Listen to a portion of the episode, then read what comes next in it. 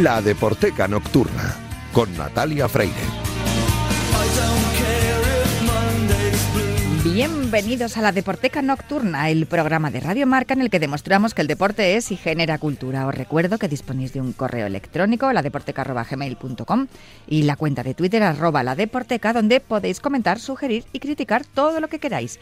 Y si queréis volver a escuchar este programa, pues podéis hacerlo a través de las diferentes plataformas en las que encontráis los podcasts de Radio Marca. A los mandos técnicos me acompaña esta noche Daniel López Cantador, que ya está haciendo que todo suene a la perfección. Y ya tengo por aquí a nuestro fichaje de la temporada, así que arrancamos ya.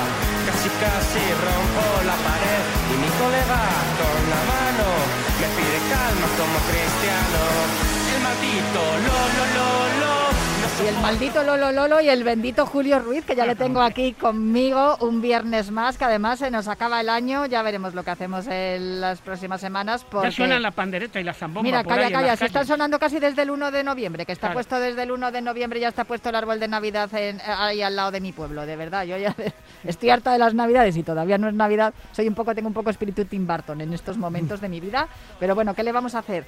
Eh, hay que pasarlo, hay que pasarlo como todo y bueno, los niños lo pasan muy bien y hay mucha gente que le encanta la Navidad, así que no seré yo la que reniegue.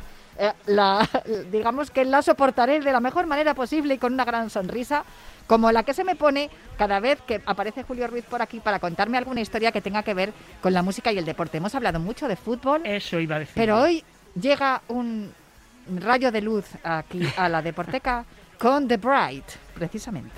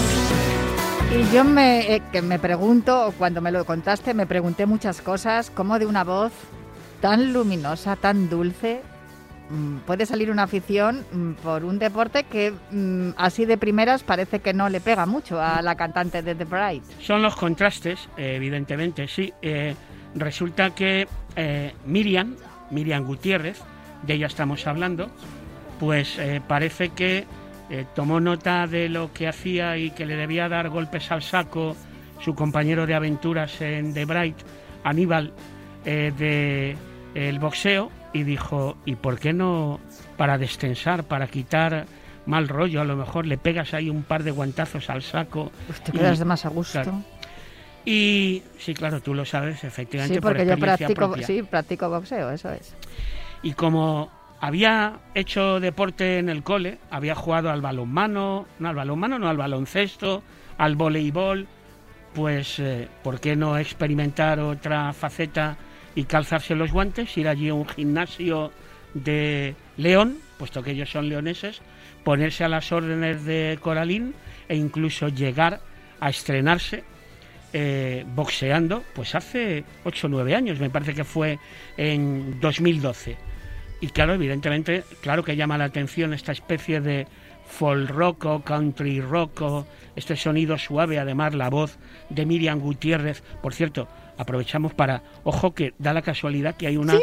Miriam Gutiérrez, boxeadora Mi Miriam Gutiérrez, tengo de, que de decir. Torrejón, ¿no? De, la Sí, llaman que- la reina, ¿no? Sí, la reina, además es que, bueno, ahora mismo está eh, pues ejerciendo como concejala de, de mujer en Sí. Torrejón, haciendo una labor impresionante porque ella conoce muy bien las necesidades de las mujeres, además ella es víctima, fue víctima de violencia de género y mm, nuestro querido amigo común, Jero García, Sí. en la escuela de boxeo, la acogió, aunque eh, de verdad que es, es algo, es una historia maravillosa que la hemos contado en alguna ocasión aquí también en la Deporteca y yo he entrevistado, he tenido la suerte de entrevistar a Miriam y a Jero en varias ocasiones, a mí se me pone la piel de gallina, yo los amo profundamente y claro, claro el el- el- la coincidencia Total. que la vocalista de The Bright, Miriam Gutiérrez, se llame como nuestra campeona, Sí. Miriam Gutiérrez, amiga también nuestra y, y de Radio Marca, pues oye, al final dices, pues no es para tanto, porque luego también ves a Miriam tan aguerrida, tan campeona.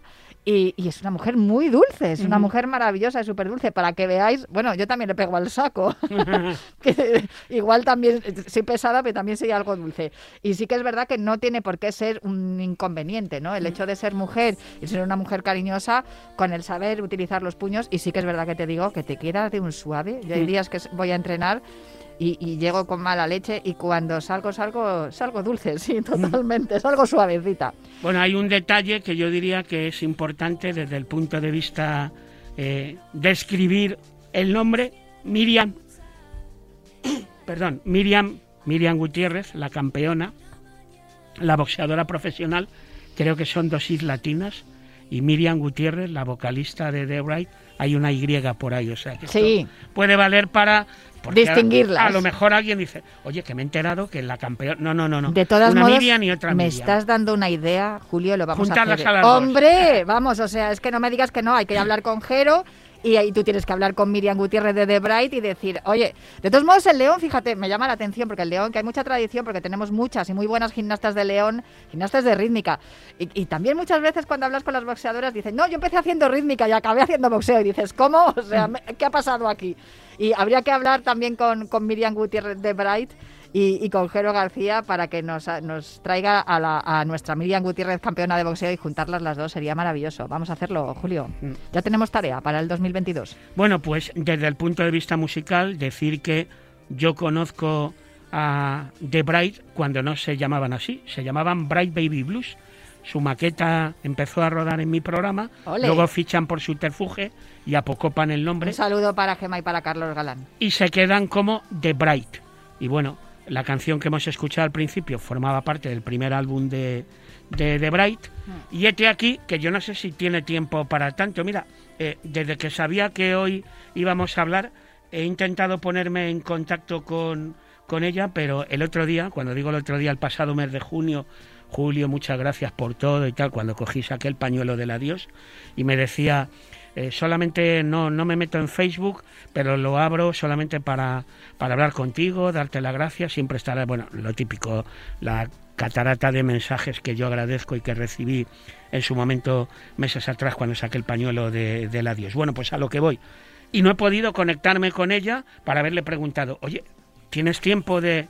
Bueno, de Bright están ahora aparcados, pero eh, Miriam le está dando de comer a un proyecto un poquitín más electrónico que se llama Feroe, ¿Y qué es lo que estamos escuchando? efectivamente, y claro, digo, de Bright, Feroe y darle a los puños. No sé si tendrá tiempo para... Pero no he podido conectarme con ella. A lo mejor ahora nos escucha y la semana que viene contamos si de verdad sigue boxeando porque se estrenó en 2012 creo que fue. La Pues- primera vez que subió a cuadrilátero. Tenemos que hacerlo. Como la semana que viene será Navidad y la otra Año Nuevo y todo eso, pues a lo mejor ya lo hacemos en el 2022. Pero desde luego es un. Aquí queda ya el guante lanzado, nunca mejor dicho. nos Dos vamos- Miriams por el mismo precio. Sí, por favor, hagámoslo. Oye, pues eh, Julio, de verdad, un, un placer, un O día sea que te tengo que felicitar el año nuevo, a lo mejor no, y Eh, volvemos antes de que acabe 2021. Mira, yo desde el 14 de marzo de 2020 no hago planes más allá de tres o cuatro días. Así que vamos a ir semana Bueno, a semana, a decir partido hasta- a partido. Hasta la próxima semana. Eso es, hasta el próximo día, hasta el próximo día ya veremos cuándo es el próximo día.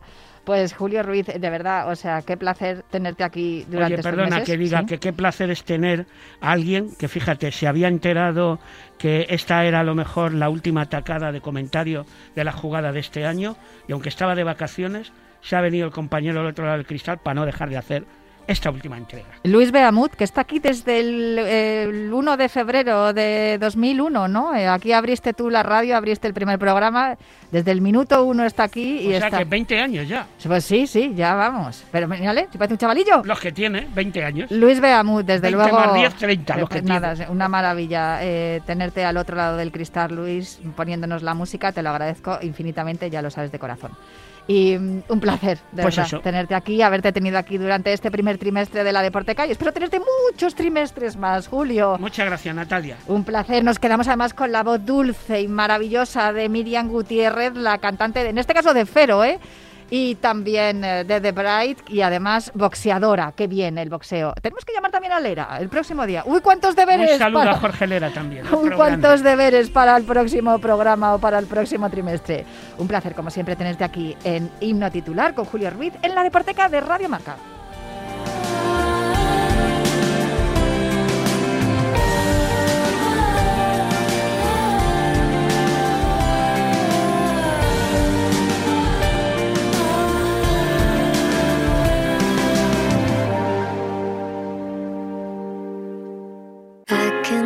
True to you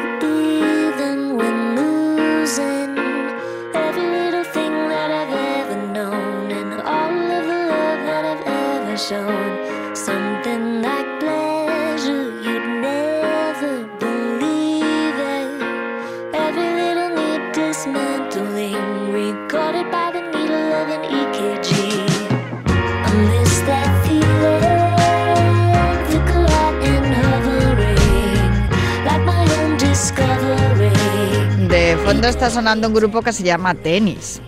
Y mm, vamos, está sonando este grupo que se llama Tenis porque vamos a hablar de tenis. Porque el pasado fin de semana, mm, pues nada, tuvimos una noticia que yo creo que ya era esperada, pero no deja de ser triste por ello.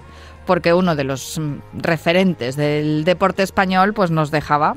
Aunque mucha gente ha dicho durante esta semana que la gente que deja ese legado, aunque muera, como es el caso de Manolo Santana, no muere del todo, porque son tantas las personas que le recuerdan y que le, que le, han tenido como ejemplo, como referente, como estaba diciendo, que al final pues se mantiene vivo en la memoria y eso en el fondo también es un poco a lo que aspira el ser humano, ¿no? A dejar un buen legado, un buen recuerdo y unos valores que yo creo que Manolo Santana supo transmitir muy bien y, también con la que con, esos valores la gente empatizaba, ¿no? Porque no un deporte como el tenis, que siempre se había visto como, como un deporte de, de gente rica, pues resulta que llegó Manolo Santana y, y tiró, tiró ese- esa barrera al suelo, un poco como hizo también Sebe Ballesteros. Bueno, para hablar de todo esto, yo no podía hacer otra cosa más que llamar al periodista que más sabe de tenis en esta redacción, en la redacción de Marca, Fernando Carreño. Muchísimas gracias por acompañarme esta noche. Eh, hola Natalia, muy buenas noches. Oye, em, eh, el propio Manolo Santana escribió un libro con un título Un tipo con suerte, porque es así como a él le molaba, o le, le molaba, perdón, le gustaba que, que, que pensaran de él, ¿no? Porque eh, estaba comentando yo esto de que Manolo Santana, que trabajó mucho, que, que derribó barreras, que llevó al tenis a, a lo más alto siendo un hombre muy humilde, pero la verdad es que él siempre defendía que es que había tenido suerte. Sí, a ver, él es siempre, mira, eh, siempre se consideró una persona con suerte y que consideró que su deber era, o sea, portarse bien con los demás, disfrut- eh, disfrutar de lo que, de lo que, de lo que había conseguido, bueno, de lo que había conseguido, quiero decir, de lo que iba consiguiendo, de luchar por las oportunidades que tenía, y ciertamente sí, podemos decir que Manolo Santana tuvo suerte. Mira, él nace en un entorno muy, muy humilde, en la, la calle López de de Madrid, eh, en plena guerra civil, o sea, hambre, peligro. Luego su padre, al acabar la guerra, por una, por una serie de circunstancias, acaba encarcelado durante varios años y bueno, la familia, como tantas otras, tiene que salir adelante en una situación de pobreza general. Entonces, podemos decir que si un día a su hermano, que era recoge pelotas, el Club Velázquez, no se le olvida el bocadillo y Manolito se lo va a llevar y se queda encantado viendo el tenis, pues a lo mejor su historia, su historia y la historia del deporte español hubiera sido otra. Y si otro día eh, Y, si- otro día, pues una familia que le ve que le ve jugar, una familia de señores socios, una familia de, de posibles, como se dice, no hubiera dicho que le, que le patrocinaban, que le apadrinaban, pues a lo mejor se hubiera quedado en, en, un chaval, en, un tenista aficionado de los buenos y que luego pues hubiera acabado siendo una persona anónima.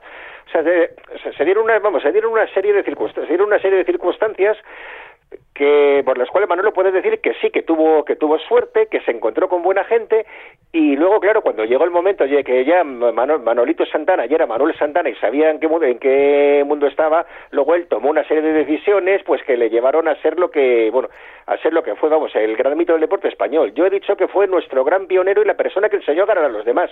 Y yo creo vamos yo bueno lo puse porque lo creo así. Desde luego, y es que además eh, una, una de las cosas que a mí más me, me entusiasmaban de, de este hombre era su cercanía, su humildad, o sea, es que trataba bien a- prácticamente a todo el que se le acercaba, era un tipo además simpático. Sí, a ver, mira, Manolo, o sea, no era como se dice habitualmente una brazafarolas, no, no. Él sabía dónde estaba, quién era cada cual, qué merecía cada uno. Lo que pasa que no era como otros que tienes que subirte a un pedestal, vamos, que tienes que subirte un pedestal para poder verlos de lejos, no. O sea, Manolo tú le conocías el primer día, pues hombre, te daba la mano, te, te, te saludaba, te hacía una broma, te acogía como en el primer momento. Luego, si llegabas a ser amiguete suyo, pues claro, le escuchabas un montón de chascarrillos, de anécdotas. Con los tenistas, bueno, con, o sea, con los tenistas, claro, él o sea, ya sabíamos, sabía que era, que, o que el tenis evolucionaba, que su juego pues hoy que su juego pues ya posiblemente para el futuro no para el futuro ya no era tan competitivo el juego que él había tenido pero ojo claro él estaba al tanto él fue él era entrenador capitán de Copa Davis director de club y luego sabía muchísimo de la mentalidad del tenista de la competitividad de cómo había que de cómo había que luchar. Mira fíjate un detalle que a mí me gusta mucho es que eh, ya en los años 70 en los años 60 Santana podía haber sido tranquilamente profesional, haber jugado con Rod Laver, con Ken Roswell, con la gente que no sabe el circuito amateur, claro, no hubiera podido jugar ni Grand Slam ni la Copa Davis. Pero ahí Juan Antonio Samaranch, entre una de las razones que dio para convencerle de que pudiera seguir jugando de que siguiera de que fuera amateur y siguiera con la Copa Davis es que dice Santana yo con usted puedo conseguir que el tenis sea olímpico bueno no lo consiguió lo consiguió pero ya años más tarde cuando Manolo se había retirado pero en Barcelona 92 Manolo gana la medalla de oro olímpica como entrenador de Jennifer Mm. Capriati Es tremendo, es verdad, porque sí, él ya había sido campeón olímpico en México en el Sí, una 62. medalla de, sí, una medalla de, o sea, ganó dos medallas, que era un deporte de exhibición que había entonces, siempre, siempre con- contaba que le dieron un cheque de 800 pesetas por los gastos que lo, que no sé si seguirá, pero él lo enmarcó y lo puso en su despacho. Desde luego. Oye, por cierto, eh, ¿con, qué te quedas de todos sus triunfos? Porque la década de los 60, que fue yo creo que la década de, Manolo Santana, de- donde más éxitos consiguió, de todos los triunfos que él consiguió en esa década, ¿con cuál te quedas tú? ¿Cuál crees que fue el más importante para ti y para él? Eh, Vamos a ver, mira, yo mira, cuando Manolo Santana ganó Wimbledon yo tenía un año, o sea, yo verle no le vi, o sea, yo verle no le vi jugar. Sí, sí tuve un una- un atisbo de ello cuando en el año 79, después de haberse retirado en el 73, eh, por, bueno, me dijo, yo voy a jugar otra vez el Campeonato de España. Y estando retirado y entrenando pues como ya como un amateur, llegó a cuartos de final, no te, o sea, no te, no te digo más, o sea, el, el- el nivel de la categoría que tenía. Pero eh, yo sí recuerdo, entre los recuerdos de mi infancia y luego lo que he ido leyendo y hablando con unos y con otros, que a ver, a Manolo se le dice Wimbledon, bien, Roland Garros, bien, pero a Santana sobre todo se le recuerda por la Copa Davis del 65. La primera vez que una selección española de un deporte que no fuera el fútbol, porque el, fútbol había ganado, pero la Copa el año anterior, estaba jugando o sea, un deporte nuevo que no sé aquí no se conocía porque luego podemos hablar de cómo Santana saca el tenis de los de, los clubes. Pues eso en, en aquel país del desarrollo pero que seguíamos todavía con la mentalidad de que no éramos los españoles sino los españolitos pues se estaba ganando Estados Unidos se estaba ganando Alemania. Es la, famosa foto en la que Santana sale a hombros de una pista de tenis es en el Tenis Barcelona después de ganar Estados Unidos fíjate cómo serán las cosas que en, la, que, que en aquel fin de año en aquellas navidades del 65 que era cuando se jugaba por entonces la Challenger Round la final de la Copa Davis nadie en este país duerme. O sea, nadie en este país duerme en esas noches con esas televisiones en blanco y negro todavía un poco rudimentarias que se, que, que se tenían, que era difícil incluso distinguir la, la bola que era de color blanco, se pierde pero a nadie le importa, todo el mundo lo considera como un triunfo. Yo creo que es la primera vez que ha pasado eso en la historia del deporte español. Y, o sea, Santana, esa- además que fíjate que ese año la selección española fue el equipo que para llegar a la final de la Copa Davis más, en, más partidos tuvo que jugar. No sé si fueron, no sé si fueron 8 o 10. Porque tuvo que pasar varias eliminatorias. Sí, sí, entonces, vamos, entonces la el sistema de competición era diferente. Mm. Eh, a ver, no era, claro, no era el de ahora, la concentración no era siquiera el grupo mundial, que son cuatro rondas, no. Se jugaba por zonas regionales, ibas, pas- ibas pasando rondas regionales, luego pasabas a una final interzonas en Europa, luego a la semifinal interzonas con otras zonas mundiales, luego a la final interzonas mundial, y luego el que ganaba jugaba con el campeón del año anterior, eso era la Challenge Round. Desde luego. Oye, ¿y tú con cuál crees o cuál era el, el torneo o el, el triunfo que él más apreciaba o que más cariño le tenía? Tú que le conocías bien. A ver, pues yo, yo creo que él tenía una relación muy especial con el, con el conde de Godó. A él le hubiera gustado mucho jugar en un gran torneo en Madrid como el Mutua, pero no por aquel entonces no lo había. Pero entonces el, el tenis español estaba en Barcelona, era donde mejor se había donde mejor se había cuidado, donde había mejor cantera, donde él tenía muchos amigos, Andrés Jimeno, que era jugador del club. Otro que también es un referente y otro que también es, es un mito de- del tenis, claro, y que tampoco le nombramos tanto y sin embargo hizo muchísimas cosas y muy grandes, Jimeno. Claro, es que lo que pasó con Jimeno es que él se hizo profesional. Le ofrecieron un contrato para la época estratosférico de 50 mil dólares o así. Entonces él cambió del tenis amateur, que era el que permitía jugar las Copa Davis y los Grand Slams, y que en cierto modo llegaba al gran público por el tenis profesional, que era más rentable pero o sea pero que claro te alejaba un poco del gran público y te llevaba al, al público más específicamente tenístico que aquí en España no era muy importante. Manolo ya decía que no sabían si la bola era redonda o cuadrada pero en Estados Unidos y en el y en el Reino Unido sí.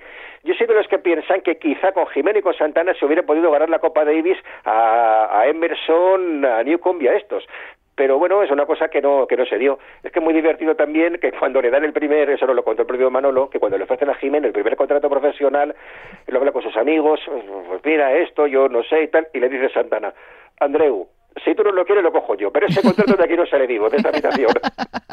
Qué bueno, qué grande. Y al final, bueno, lo cogió Jiménez y luego le ofrecieron a Santana y, a Santana le a San Baranch de que no será profesional. Oye, hemos hablado también del Roland Garros de Wimbledon en el Open de Estados Unidos, donde él allí también de, pues es, es un es un referente, ¿no? Pues, ganó dos Roland Garros, ¿no? Y, y- pero yo yo me acuerdo especialmente del Wim- de Wimbledon porque además creo que lo, lo explica en su lo explica en su libro que ese torneo lo ganó con el escudo del Real Madrid en la camiseta porque él pertenecía al club, ¿no? Había Sí. había una había una sección de tenis en el Madrid. Sí, sí, Joder, qué tiempos. A ver, el Real Madrid por aquel entonces eh, tenía todavía, o sea, estaba recién hecha la ciudad deportiva. En la, bueno, es que es de es que es un poco largo de explicar. El Real Madrid tuvo sección de tenis, como todos los grandes clubes que tenían varias secciones deportivas, la tenían desde muy antiguo. Lo que pasa es que la sección de tenis era un poco discontinua. Tenían unas pistas de tenis en las que se jugaba al lado del viejo Chamartín. Luego, cuando se hizo la ciudad deportiva, se hizo un club de tenis, pero como sección de tenis específica era un poco discontinua. Cuando Manolo empieza a jugar en el Club Velázquez, luego, cuando sube un poco de categoría, se pasa a la sección, de- a la sección del Real Madrid. Pero claro, la sección del Real Madrid, que era una sección muy amateur, pronto se le queda pequeña y se va a Barcelona, al, al Real Club de Tenis Barcelona. Y antes del 60, y- del 60 y, antes de la final de Wimbledon del 66, bueno, no, eh, precisamente durante la disputa de la Copa Davis del 65, pues se vuelve a Madrid en una operación de en una operación las propias de Bernabéu y Saporta que claro, querían que el Real Madrid ganara imagen y tuviera los mejores deportistas, y en este caso era Santana. Le fichan ante le fichan en el año 65 y en el 66, antes de la final de Wimbledon, es cuando se da la anécdota de que va Santana y le, y le, y le pide, va Saporta, perdón, Raimundo Saporta a verle y le dice y le pide Manolo que le lleve el escudo y se lo cose bajo la camiseta, bajo el logo de Schwarzenegger, claro que Manolo ya sabía muy bien lo que era la comercialidad por aquel entonces y fíjate que era amateur, pero bueno, es que la historia de cómo era aquel amateurismo también y para contar, pues es, es cuando se lo cose y cuando aparecen todas las fotos con el escudo. Mira, en la, en la final de la Copa de Euro- en la final de la Copa Davis del 65 de, de Australia, de Sydney, allí estuvo Santiago Bernabéu. ¿Por qué? Pues porque Santana era jugador del Real Madrid. Claro, es que eh, eh, eran esos tiempos en los que los equipos de fútbol también tenían secciones deportivas de otros deportes y Sí, sí. eso Vamos, es, hay- eso hay algo que es inviable a día de hoy. Eso es algo que hoy solo mantiene el Fútbol Club Barcelona. Sí, y ese, y ese- es- que y por ese es eso el gran mérito que tiene, porque los demás pues, lo, lo- lo han ido soltando. El Madrid mantiene el baloncesto por tradición, pero bueno, mejor que os hable la gente de baloncesto de cómo va esa sección. Bueno, sí, eso es otro tema que hoy estamos hablando de Manolo. Santana. ¿Con qué te quedas tú de él? ¿Cuál crees que es su mayor legado? A ver, pues su mayor legado es precisamente que eso que trascendió las generaciones. Mira, el otro día estábamos en la Capilla Ardiente y veíamos que los que pasaban, la- el, público que pasaba, pues eran, había mucha gente mayor que le había visto, que le había visto jugar, una persona me acuerdo que luego se acercó a nosotros, que estábamos ahí viendo y dice, "Ay, es que Manolo me enseñó a jugar al tenis. Esa gente le, lo, lo vio, lo compartió, disfrutó de él, pero es que luego veías a otra gente que pasaba. Todo el mundo del tenis estaba pasando por allí, porque Manolo siempre fue una persona muy cercana, ya te digo, para todo el mundo tenía una palabra, un consejo. Me figuro que cuando se reunía a hablar con Nadal, claro, él hablaba de la competitividad, de, de lo que significaba ser un número uno. Pero y eso y eso pasó con, con todo. Fue capitán de Copa Davis en los años más difíciles de nuestro tenis. Luego le hicieron una que, que, ahora, que ahora la contaremos. Pero pero yo creo que era eso, la, cercanía, que siempre tenía que siempre tenía una broma, que, siempre, o sea, siempre de algún modo, fíjate que, durante, que, es que durante la capilla ardiente a los grupos que se abrazaban con cara seria y tal, y al rato de ese rato hablando veía que todos sonreían, a ver, íbamos todos con mascarilla, pero se veía en el gesto, en la expresión, que sonreían, porque seguramente alguien habría contado alguna batallita de Manolo. Oye, cuéntanos esa que nos ibas a contar ya para terminar. No Mira, nos dejes esta. así. No, bueno, es, es que lo, es que no me- es que hay dos. Una no me gusta porque es un poco triste, que es que la Copa Davis del 2000 se gana porque en el 99 Santana en una eliminatoria en la que ya sabéis la cosa de la Copa Davis se queda sin jugadores, se va con Mantilla, con Clavet, con Julián Alonso y con Balcelsa a Nueva Zelanda y allí ganan una eliminatoria muy difícil. Mm. Ese mismo día, a los dos días, se muere su madre, que había sido, pues eso, el... Ah. O sea, que él siempre ha dicho que todo lo que se le debe a su madre. A la vuelta, la federación le cesa. ¿Por qué? Porque supuesto tenía muchos novios, son las cosas del- del tenis. Y luego hay otra anécdota que es que le, que le he comentado varias veces para explicar cuál era la verdadera medida de Manolo Santana en la España de los años 60. Es que, algo, eh, claro, le recibe a Franco. Si, te manda, si en aquel momento te llamaba Franco, pues vamos, como para oír. Fue al. Pardo, hizo algunas exhibiciones y en un momento de la recepción después le dice Ma- Franco a Santana. Santana, estoy enterado de lo que pasó con su padre y es muy triste, pero ya sabe que las guerras a veces pagan justos por pecadores. Bueno, esas palabras son las únicas que se conoce que Franco dijo que pueden entenderse como una disculpa o algo parecido por la guerra civil, porque él siempre mantuvo la retórica de la victoria hasta el final. ¿Y a quién se las dice? Se las dice a Santana. Pues bueno. Si, Santana consiguió eso, ya consiguió. Que le había pasado al padre de Santana. El padre de Santana era electricista, trabajaba en la compañía de tranvías de Madrid. Estaba militarizada porque era frente de guerra y era del UGT. Al acabar, 12 años de cárcel. Por Desde eso, luego. pues era electricista. Luego se lo rebajaron a 6, pero el hombre pues salió de la cárcel pues muy tocado y tal. En fin, pero de Manolo Santana, para acabar, tenemos, ¿qué tenemos que acordarnos? Pues de que Santana casi siempre, mirad todas las fotos, en casi todas las fotos estaba riendo. Desde luego. Un tipo con suerte, un tipo encantador y desde luego un referente y todo ese legado que ha dejado para el tenis español. Que, oye, yo siempre se dice, ¿no? Que cuando la gente se muere nadie habla mal de ellos, pero es que de Manolo Santana creo que no hablaba nadie mal tampoco cuando estaba vivo. Así que será ya inmortal, será ya inmortal porque por lo menos lo es para el tenis español y para los aficionados al deporte español y sobre todo para ti que le conociste bien y, y le- y le- le- también le apreciaste mucho. Fernando Carreño, muchísimas gracias por acompañarme una noche más aquí en la Deporteca y por eh, eh, compartir tu, sabe- tu sabiduría eh, sobre el deporte. Un abrazo muy fuerte. Venga, Natalia, hablamos. Hasta luego. Yo me tengo que ir ya, pero prometo volver la próxima semana, aunque sea Nochebuena. Aquí estaremos en una noche mágica, la noche buena, con la Deporteca para seguir hablando de literatura, cine y música relacionada con los deportes, porque el año se acaba, pero la radio no para. Aquí seguimos en la radio del deporte, en Radio Marca, que siempre salimos a ganar. Hasta el próximo viernes.